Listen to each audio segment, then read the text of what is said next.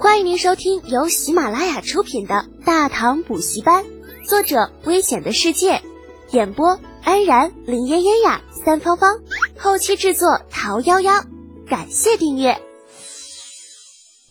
第六百三十八集，人在屋檐下。啊，八卓看着李浩那副丑恶的奸商嘴脸，这心里边那个气呀！奈何人在屋檐下，怎能不低头呢？你这不答应的话，肯定是一文钱都甭想借到。嗯，好，既然有德姐你的大力支持，那我还有什么好怕的？短暂的犹豫过后，八卓把手一挥，那就这么定了。三年之后，连本带利还你二十万贯。哈哈，就这么说定了啊！三年二十万贯。如果到时候拔卓兄还还不上这些钱，那你的这个马场就是我的喽。拔卓听的那个气呀，硬着头皮点头，一言为定，成。那咱们现在就回去签订契约，速战速决，时间就是金钱。一行人打马往回走，一路上谈天说地，好像把之前的事情给忘记了一样。只有李浩神情有些恍惚。这拔卓突然借钱的举动，让他突然之间心里产生了一个怎么都无法遏制的念头：为何不办一家风投公司呢？凭借自己对未来的熟悉，什么行业赚钱，什么不赚钱，简直不要太简单呐！风险低，见效快，还有什么比这更赚钱的行业呢？啊，当然了，这个最基本的风险还是有的啊。就像这次这个拔卓借钱去江南开马场，老实说。啊，李浩是真的不看好的。先不说江南这地方适不适合养马，就算这马真的养起来，估计也不是那么好卖。所以呢，必须要找一个人与自己风险共担。这十万贯，那要亏，也不能自己个儿亏，不是？可是，这整个大唐能够陪着自己共担风险的有谁呢？五星期望虽然有这个实力，但是他们显然不是很好的合作对象。倒不是因为他们的势力有多大，主要是必须要考虑李二同志的态度。想到李二，李浩的心里突然就有底了。就这位大唐头号土财主，不是正好最好的合作对象吗？整个大唐还有谁比李二更有钱呢？说到李二，啊，这位同志这几天心情不是很好，这倭人的冒犯让他气得有些火冒三丈。再加上高句丽的使节好像是肉包子打狗一般一去不回，更是让他恨得牙根痒痒。那当然了，更主要的原因在于，伟大的皇帝陛下有钱没地方花呀。这家伙后宫新建起来的府库又要堆满了，每天都有大量的银钱被送进去，可是运出来的却并不多。尽管他已经很卖力的在修宫殿，修花园，嗯，咱不行，修行宫。可是呢，哎呀，这钱多的，他就是花不完。你怎么的呀？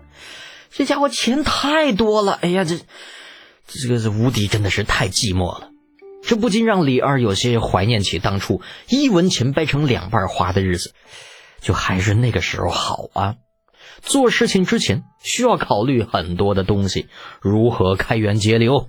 如何节省资金，用最少的钱办最大的事儿，事成之后特别的有成就感啊！现在你再看看，那这家伙府库里边那钱呐，堆着花，就不管多大的事儿，嗯，好吧，就事情现在其实也没有什么事儿啊。就像某个混蛋说的，能用钱解决的事儿，那都不叫事。所以呢，李二同志无事可做呀。就每天除了批条子就是批条子，除了花钱就是花钱，即便如此，也依旧是花不完。哎呀，这可咋整呢？以前吃饭的时候，最多也就是八菜一汤，现在倒好，一顿饭七八十个菜，就一道菜尝一口就能把人撑个半死。李二同志甚至一度怀疑，就自己将来不是老死的，而是被撑死的。远在并州的李浩同学，如果知道李二同志现在的想法，那肯定会给他现在这个状态下个明确的定义：矫情。那但是很可惜呀，李浩并不知道，他只知道那位皇帝陛下现在应该有很多钱，很多很多很多很多很多钱。既然如此，那咱就把这银行的计划提上日程呗。反正花出去的钱才是钱，你这玩意儿没花出去，那就是一堆破烂金属，除了放在那里生锈，没有任何的用处。于是，一封洋洋洒洒、长达万言的书信被信使送达长安，送到了李二的案头。内容呢，说复杂也复杂，说简单也简单，概括起来只有一句话：建议开设国家银行。余下的内容便是国家银行的运作方式，比如各州分行的设立，可以使资金往来更加的便捷；比如银行本票的交易；比如。啊信用贷款，比如存款取款。尽管李浩对于银行的如何运作啊，其实并不是很了解，但是就他知道的知识而言，对于大唐来说已经足够了。更不要说大唐也不是没有经济方面的人才，就户部那些官员也不是用来吃干饭的。伟大的帝国主义头子李二陛下啊，看完这信之后，那是深受启发呀。命人叫来了长孙无忌、房玄龄等人，将重新印制好的国家银行计划啊计划书，就每人就发了一份大家都看看吧，然后发表一下各自的看法。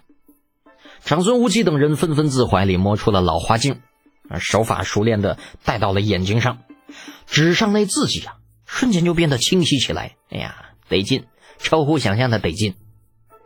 那这个发展国家银行很有必要啊，就这几个大红字啊，这个格外的显眼，同时也让老家伙们有些无语。那这李二啊，你说你这玩意儿，你你给我们发的这玩意儿都都写了很有必要的，你让我们看什么啊？不过这皇帝既然让看啊，那就看呗，一页一页的翻阅过去，越看这几人越是心惊啊。就看到最后，更是对写出这篇文章的人惊为天人。啊，长孙无忌抖着胡子，陛下，呃，不知这份计划书是出自何人之手啊？此人有大才呀！听众朋友，本集已播讲完毕，请订阅专辑，下集精彩继续哦。